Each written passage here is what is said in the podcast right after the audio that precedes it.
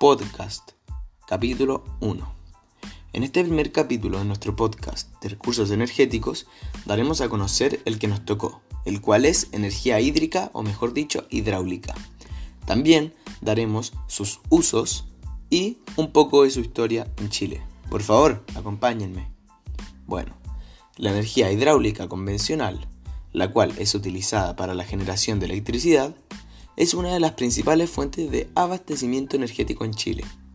La abundancia de este recurso en gran parte del país y el relieve del territorio permitió que tempranamente se utilizara la energía del agua para producir electricidad.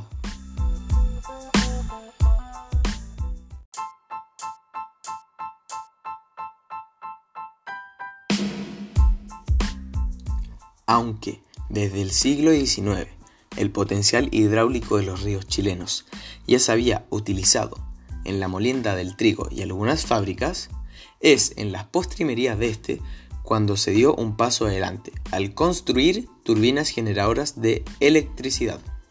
La primera, de las centrales hidroeléctricas chilenas, se construyó en 1897 en Chivilingo para iluminar las minas de Lota.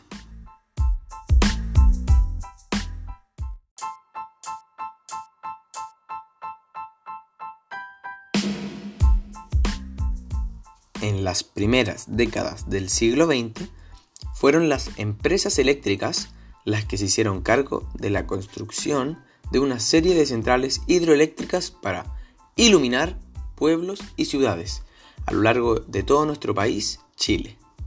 Así, la compañía alemana transatlántica de electricidad, DUEG o DUEG, se levantó la central El Sauce para Valparaíso en 1908 y La Florida para Santiago en 1910. Diez años más tarde de esto, la recién fundada empresa eléctrica chileno-estadounidense Compañía Nacional de Fuerza Eléctrica o CONAFE CONAFE construyó la hidroeléctrica de Maitenes en el río Colorado, afluente de Maipo.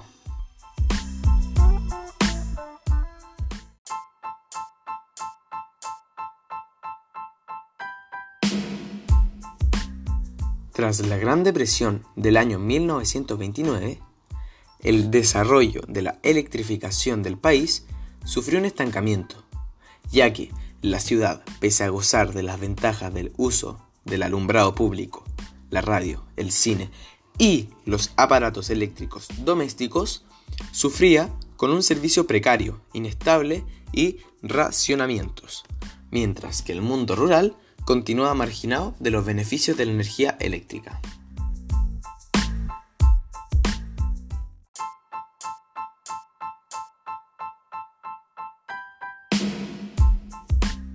Preocupados por esta situación, un grupo de destacados ingenieros comenzó un estudio que se conoció con el nombre de Política Eléctrica Chilena en 1936.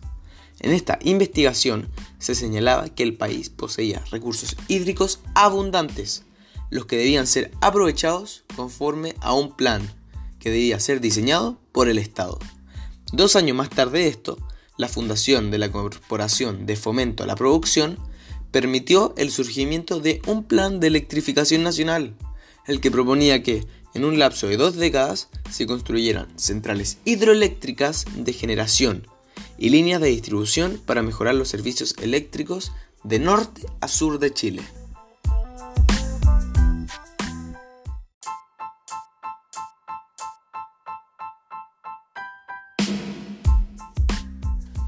Con la finalidad de desarrollar y administrar las obras contempladas, se acordó la formación de una empresa estatal denominada Empresa Nacional de Electricidad, o mejor dicho, SA en diciembre de 1943 fue fundada y a partir de esta fecha y hasta 1985 la empresa estuvo a cargo de la construcción de las centrales eléctricas a lo largo del país y de los sistemas de transmisión, participando a la vez activamente en el desarrollo de la electrificación rural y la distribución de energía a través de empresas eléctricas propias, filiales y asociadas, desde Arica hasta Punta Arenas.